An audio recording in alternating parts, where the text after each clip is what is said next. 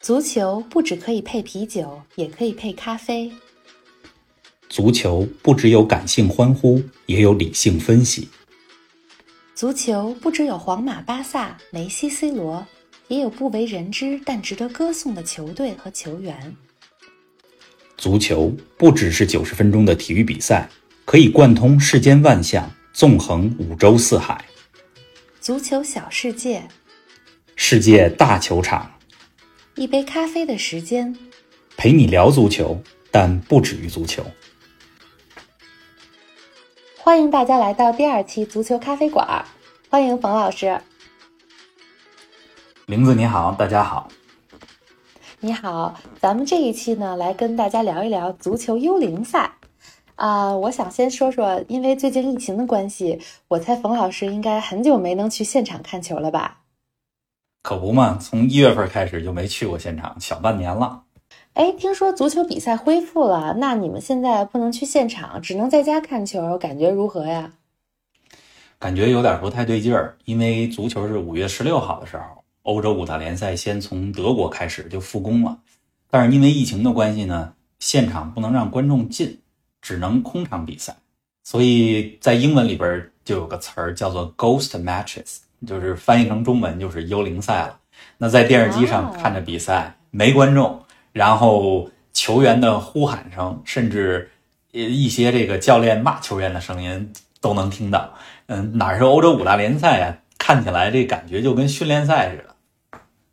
哦，哎，但是我觉得你们球迷真的应该知足了，起码足球还踢呢，空场就空场呗，总比没有强啊。你看我们，像我看相声，根本没处看演出去，也不能说空场相声啊。之前一直看现场，这突然只能靠以前的节目视频活着，实在是太难受了。我呢又爱拍照，这半年真是手痒痒的不行。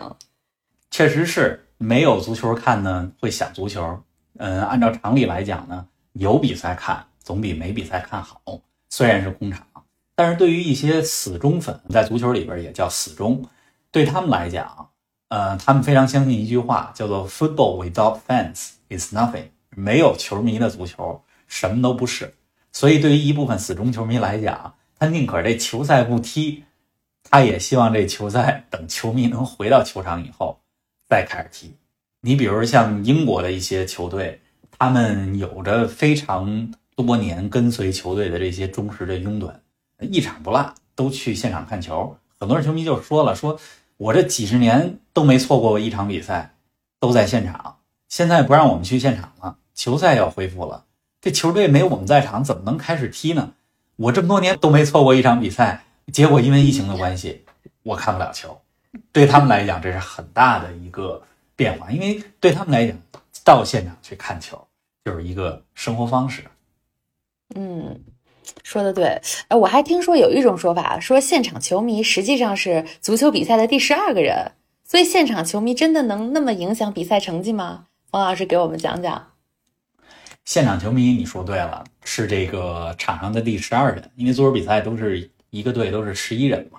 然后，球迷，如果你是在主场比赛的话，球迷营造出来的这种气氛，真的是能够对。客队球员产生这种心理上的威慑，所以很多的球队，他们为了感谢自己的球队的球迷，并且把球迷放在一个特别重要的位置，嗯，足球比赛里边有特别流行这种退役球衣的这种说法，比如说有一些球队，他知名的运动员，嗯，退役了，比如他是三号，比如咱们就说这个 AC 米兰队的三号马尔蒂尼退役了，那好，为了纪念。这么一个伟大的球员，就把这三号球衣永远都退役掉，以后就没有球员能够穿这个三号球衣了。那很多球队，他实际上也是把他的十二号球衣给退役掉，因为他们觉得这十二号球衣是属于他们的球迷的。哦，想不到还有这个典故，这个我还是 以前看球都是瞎看，真的是只是听说过是第十二个人，然后还真是不知道很多这个十二号的球衣都相当于被封存了。那现在空场比赛的话，我不太了解，那是不是实际上就没有主客场之分了？嗯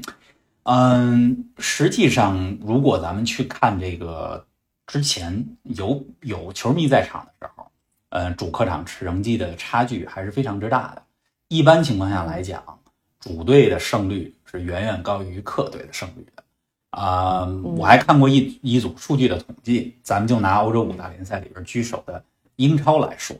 英超是啊一九九二年的时候开始创办的，然后从九二年开始，有人统计过，说英超从九二年开始创办之后的二十五个赛季，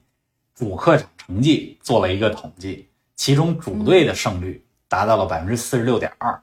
客队的胜率仅为百分之二十六点三，然后剩差下的平局，差快一倍了。对呀、差着十六个百分点呢，将近一倍了。然后空场比赛以后，嗯，德甲五月十六号先恢复了比赛，然后是其他的联赛，像英超、意甲、西甲，现在都恢复了。那从最近踢的这些比赛来看，像德甲已经都踢完了，因为三十四轮嘛，然后这个从第二十多轮开始就空场比赛，最后这些轮儿，主队、客队的胜率完全没有一个这个和之前完全不一样了啊，基本上嗯甚至是客队的胜率更高了。也就是说，像你刚才说的这个观点，空场完了以后，这没有什么主客之分了，嗯嗯，大部分的。都一样，大部分场地基本上就是跟中立场地踢球一样。王老师，你之前去过很多的球场，哎，我特别想问问，虽然这同样都是足球比赛啊，都是二十二个人在场上，都是踢九十分钟，但是在不同的球场里，想必你看球的感觉肯定不一样吧？特别想听你给我们讲一两个你最近或者在疫情之前最后去过的几次球场的现场感受。嗯嗯，我说两个去欧洲看球的感受吧。呃好啊因为可能很多的球迷，包括一些呃对足球了解不是那么深的人，可能会觉得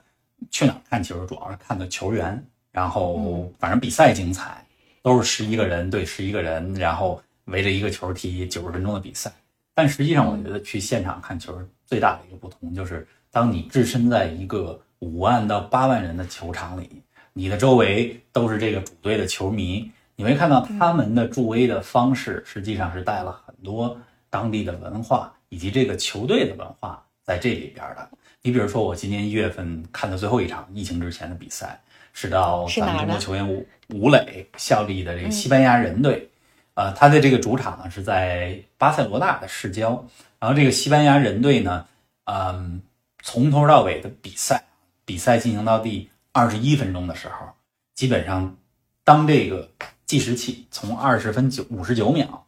转到二十一分钟的时候，全场所有的球迷起立鼓掌一分钟的时间。哎，这是为什么呢？为什么呢？是因为二零零九年的时候，当时西班牙人队的队长叫哈尔克，在他们去呃意大利啊这个比赛训练过程中，嗯，突然心脏病突发去世，非常不幸去世了，在二零零九年的时候。而当时西班牙人队的队长哈尔克所身披的球衣就是二十一号球衣，呃，啊所以实在是太遗憾了。对呀、所以这个主场的呃球迷为了纪念他们的队长，呃，每到主场比赛第二十一分钟，然后全场起立鼓掌一分钟的时间，嗯、然后再坐下。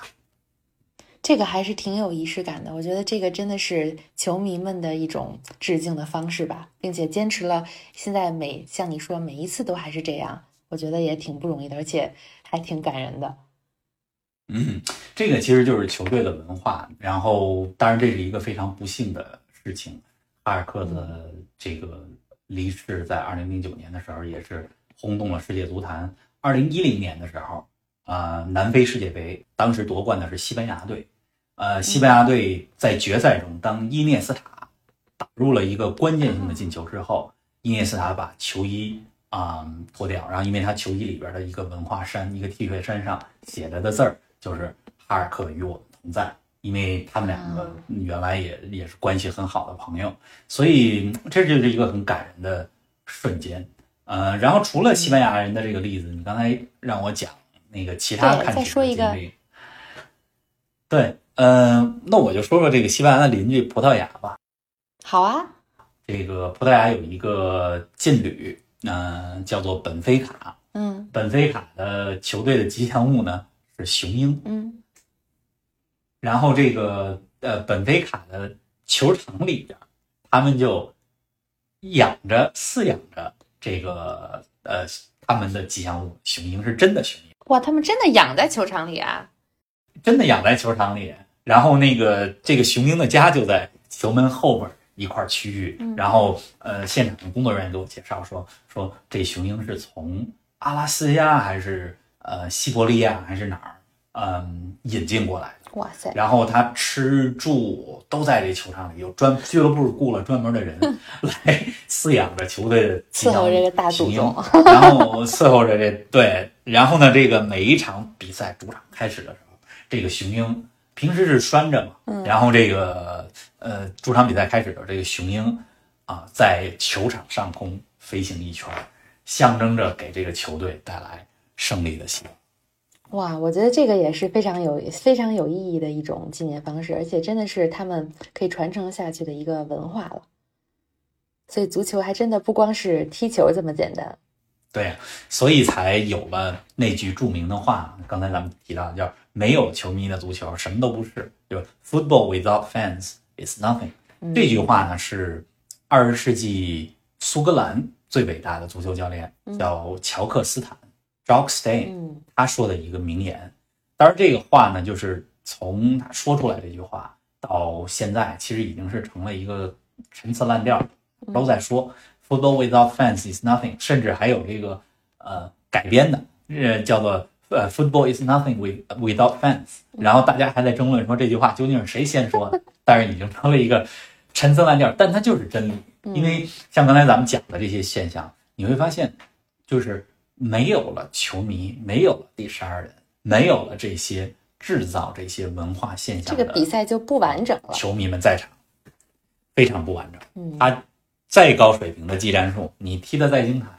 嗯，再大牌的球星在场上，没有现场观众，就跟训练赛似的，足球是大打折扣。对，没错。嗯，哎，这个我想起来，我们看相声专场也是，其实也很类似的感觉。因为，呃，现在啊，大家都知道德云社比较火，那么他们的演出一开始的时候呢，以前大家不习惯说怎么还有观众会搭茬，但实际上慢慢的，演员和观众之间已经形成了一种默契和互动。演员会在一些地方甚至留出来时间，知道哎，这个时候是观众，他们想要说一句，买票买票进来捧哏的观众们想要。说两句的时候，所以其实无形之中形成了这样的一种氛围。然后我还记得很多演员台上也说过，跟观众们说啊，说有你们在我就不累之类的话。所以就是他们觉得一个包袱能响，有观众的反应，这才是对他们最大的肯定。所以每次观众的这种热情的气氛，我觉得也特别影响台上演员的发挥和这种状态。那你说这个足球呢？刚才说到这个现场。没有这个观众感受不一样，就大家看起来，如果在电视机前，你说就像训练赛一样，就完全没有了完整的比赛的感觉。那你说这个没有了观众，对球员们呢，他们是什么样的感受呢？对他们的表现有没有什么影响呢？你刚才说从这个相声里边，就是总结一个词儿，就是互动吧。嗯，就是说，它实际上是一个演员在那儿演。然后观众在那儿听，嗯，但是观众也成为了他演出的一部分。无论这是一个心理上的呼应，还是说现场真的能搭话，然后就跟唱歌似的，然后观众接着唱，相声也是，嗯，嘘，对吧？吁这样。其实冯老师也知道，偶尔看过一两场，这个去打过酱油。嗯，那你这足球场也是一样的。这个，嗯，巴西的知名球星罗纳尔多。这个就曾经说过，嗯，说对于再大牌的球星，当你走到球员入场的通道里，当你在客场比赛，然后听到主场球迷们震耳欲聋的欢呼声的时候，你再大牌的球星都有可能腿软。嗯，所以这个主队和客队来讲，对于主队的球员，尤其是对于一些弱队，你说他跟强队踢比赛，嗯，如果纯是。嗯，大家都是平均水平的发挥，然后没有超水平发挥的话，他基本上赢不了这个强队。嗯，但往往有些时候是借助着主场球迷的这个欢呼声，他们变得更加的激动亢奋，然后并且啊，很多的球员他会觉得说，我这个是在给我的球我的球迷们在踢球。就像前几天利物浦啊夺冠以后，嗯，利物浦的主教练克洛普一直在说的，说就是这个冠军是送是为了给你们所有人。这个你们指的是谁？所有的球迷们，嗯，对。然后很多的球员就他就会，我觉得这个连影响是两个方面。第一个影响是刚才咱们说，在逆境当中，当他听到球迷们的欢呼声，或者是他他们的球队是一个相对比较弱的球队的时候，听到主队球迷的欢呼声，这个是一个巨大的心理的推动作用。嗯。第二个呢，就是其实没有了球迷以后，嗯嗯，一些比赛也变得踢得更加的实用，没有那些花哨的精彩的瞬间了啊。因为我觉得这是一个，就是说。女为悦己者容，对吧？这句话是的，听过。说这话没有任何性别歧视的意思。对，这必须咱们得说清楚。咱们这个节目里边，虽然大部分讲的是男足，但是我觉得我们这两位主播是一个非常平权主义的支持者。这个咱们也会讲到女足。对，然后你就说这个用“女为悦己者容”这句话来讲啊，球员们。是，他们踢比赛挣很多钱，然后为了自己，为了自己职业生涯。但是，当很多球员、球迷们在场的时候，嗯，他会希望做一些精彩的动作，嗯，花哨的动作，嗯，来取悦现场。确实是这个，就让我想到，我总是联系到我熟悉的，像舞台上啊，相声也是。你说没有现场观众，那就变成了电视相声或者以前的那种广播相声、录播相声，那跟现场的气氛就非常的不一样。像我的感受就是，呃，之前因为比如说在别的国家不能在国内常看演出，但但凡回来看了现场，再也不能满足于所谓的。屏幕前了，所以我想足球也一定是这样，只有这个现场的气氛和球迷、球员整个都融合在一起，才是一场最精彩的比赛。呃，哎，我还想问问冯老师啊，那说了这么多，现在其实国内外的疫情都还挺严峻的，估计这种空场足球比赛这还得维持多久啊？等到什么时候你说观众才能回到现场了？哎，这个我觉得现在看来可能还确实遥遥无期，就观众们能回到现场，因为这个赛季的联赛，欧洲的联赛实际上是三月到五月耽误了两个月，然后现在五月到七月一直在补完上个赛季的比赛，然后现在呢有很多的说法，就是说直到新冠的疫苗出来，足球比赛都不会有现场观众，所以很多的预测呢也在说，可能到。二零二一年初，因为欧洲的这个赛季，它实际上是从呃八九月份开始，到第二年五六月份，然后很多人就预测八九月份开始新的赛季的时候，嗯，可能一直到圣诞节这个阶段都不会有现场观众。当然，也有人说说，那我们可以少一点现场观众啊，原来做五万人，现在做两万五，隔着做。但是因为每个国家的卫生部门的要求规定不一样，所以大部分国家。就是对这个球迷们能够完全回到现场原来的那种气氛，至少在未来的半年里边，觉得还不是很乐观。对，确实是这个健康和安全，现在还是整个全球最首要面对的问题，都还要一起抗击疫情。等疫情彻底过去之后，就可以好好的回到现场了。我觉得真的，嗯，疫情这个事儿，当然，嗯，人的生命是最重要的，球迷绝对是疫情当中。啊，受到诸多影响的人和群体当中最不受影响的那个群体，所以我觉得，对于很多球迷说啊，疫情之下我的生活方式都变了，现场看不了球，我觉得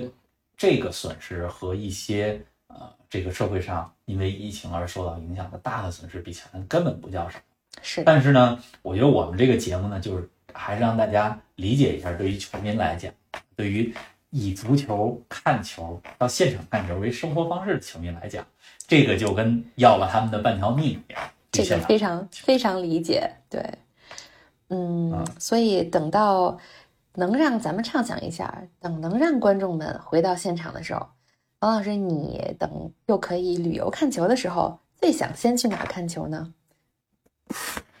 呃，我比较想去的是德国，因为德甲。比赛我一直没有现场看过，然后德国的球迷的气氛，实际上在五大联赛里边，它的上座率，咱们就不说这些最知名的球队啊，嗯，就是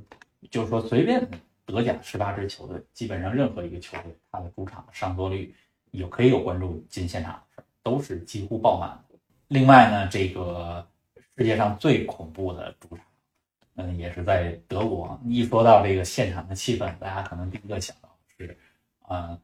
德国的多特蒙德队的主场，原来叫威斯特法伦球场，嗯现在叫伊杜纳信号公园球场。啊，嗯，他们这个南看台，嗯，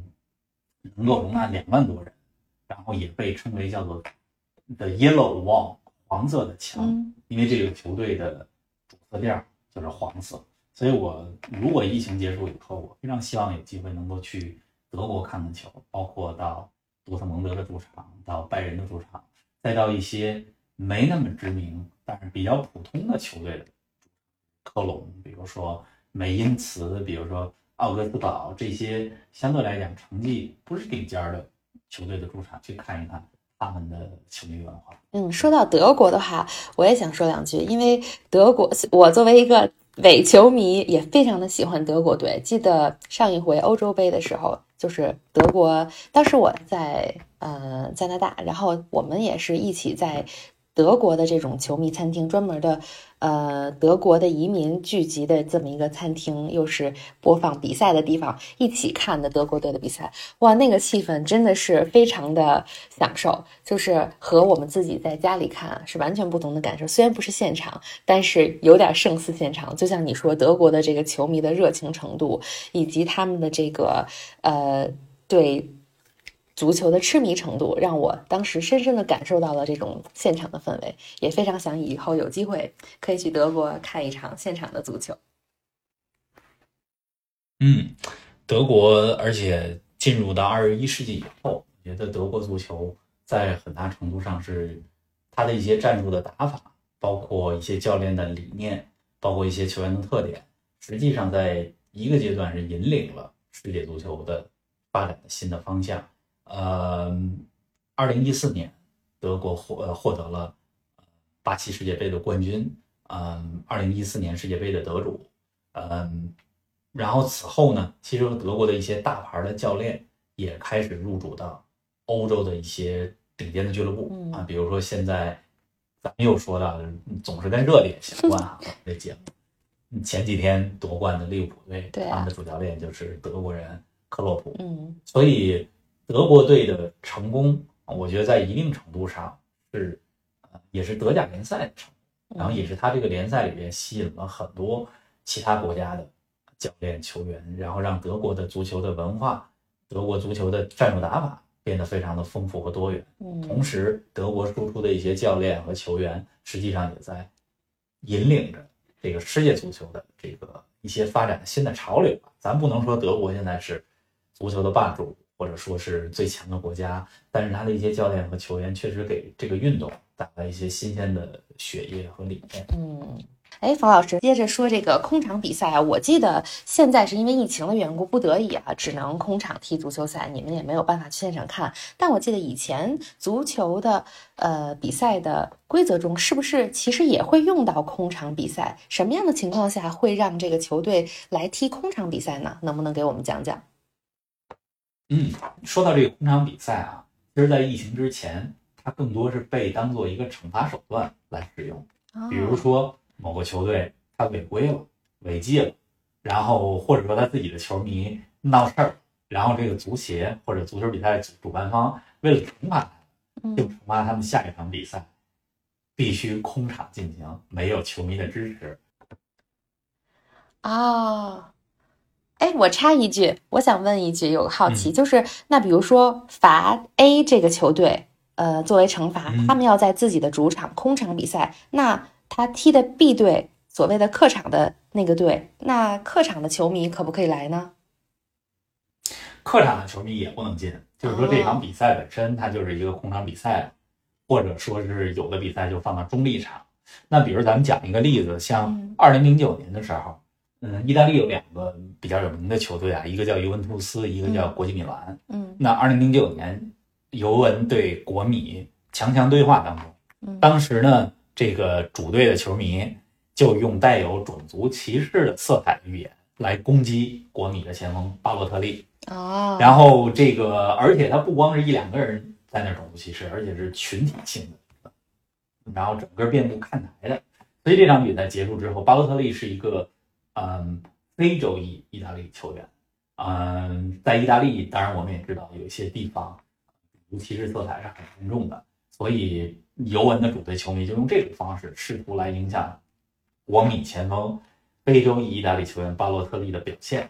试图激怒他。然后，嗯，这个这样的种族歧视事件发生以后呢，就是公众包括啊意大利足协都非常对此不能忍受。然后意大利足协就说：“哎，尤文图斯主场球迷这么干了。”那好，那下一场你在主场比赛的时候，你不能让你的观众入场。对，还有像上世纪八十年代的时候，英国的足球流氓真的是非常的猖狂。你像，嗯，很多英国的球队参加欧洲的赛事，那个，呃，一般都是主客场，对吧？先去客队的球场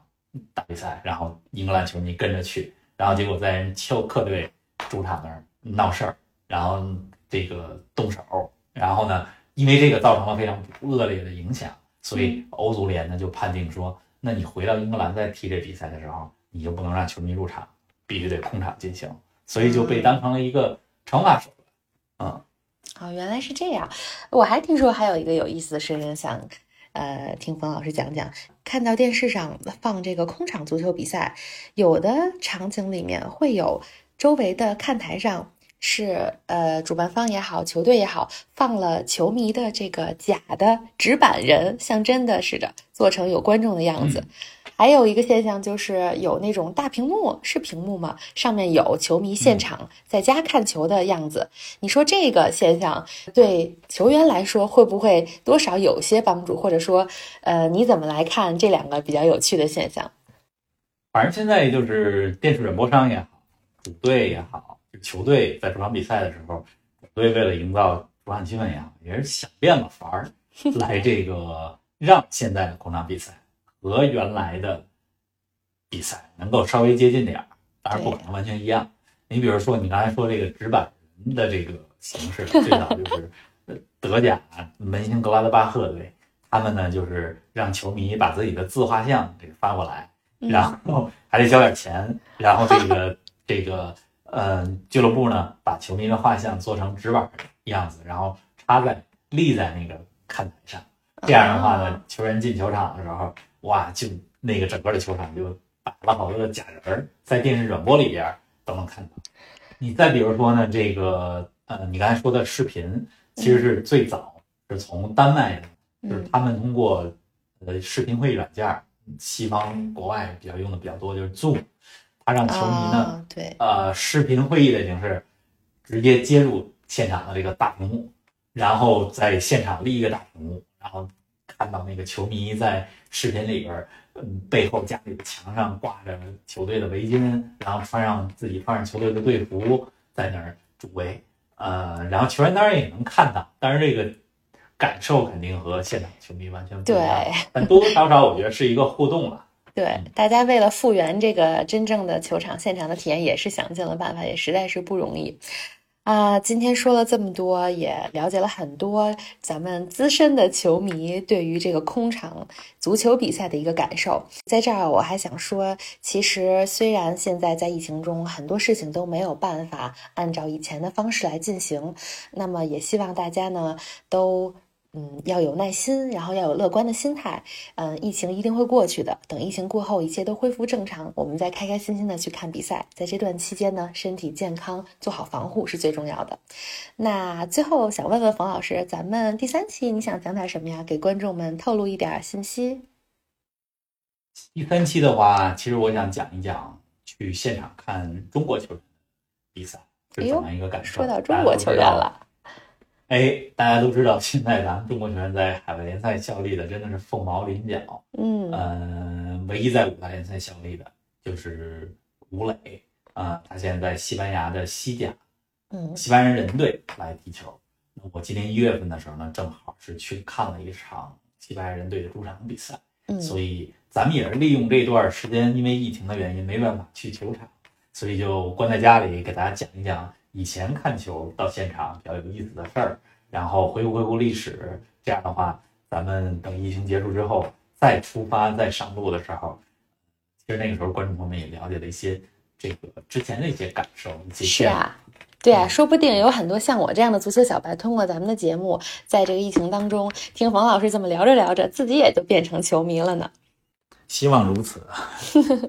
啊，冯老师，今天，哎，我们今天录节目也跟大家说一下，上次第一期开播的时候，因为我们两个主播之间有着时差，上一次是我是呃早上，冯老师是晚上，所以上一次我其实咱们作为咖啡馆嘛，也稍微说两句咖啡。上次早上是我喝了杯咖啡，这次我们俩正好调过来了。现在我这边是晚上北京时间，冯老师呢是早上的时间在录，不知道冯老师今天早上喝了咖啡没有啊？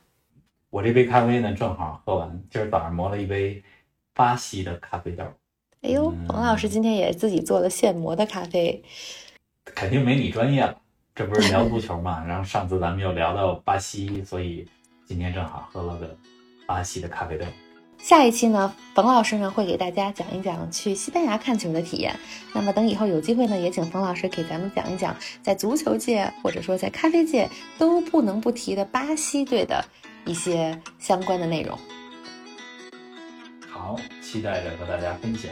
不知不觉，咱们第二期足球咖啡馆又到了说再见的时候了。谢谢冯老师给咱们带来了这么精彩的内容，也谢谢各位观众的准时收听。那咱们下期再见啦，冯老师再见，下回聊再见，拜拜。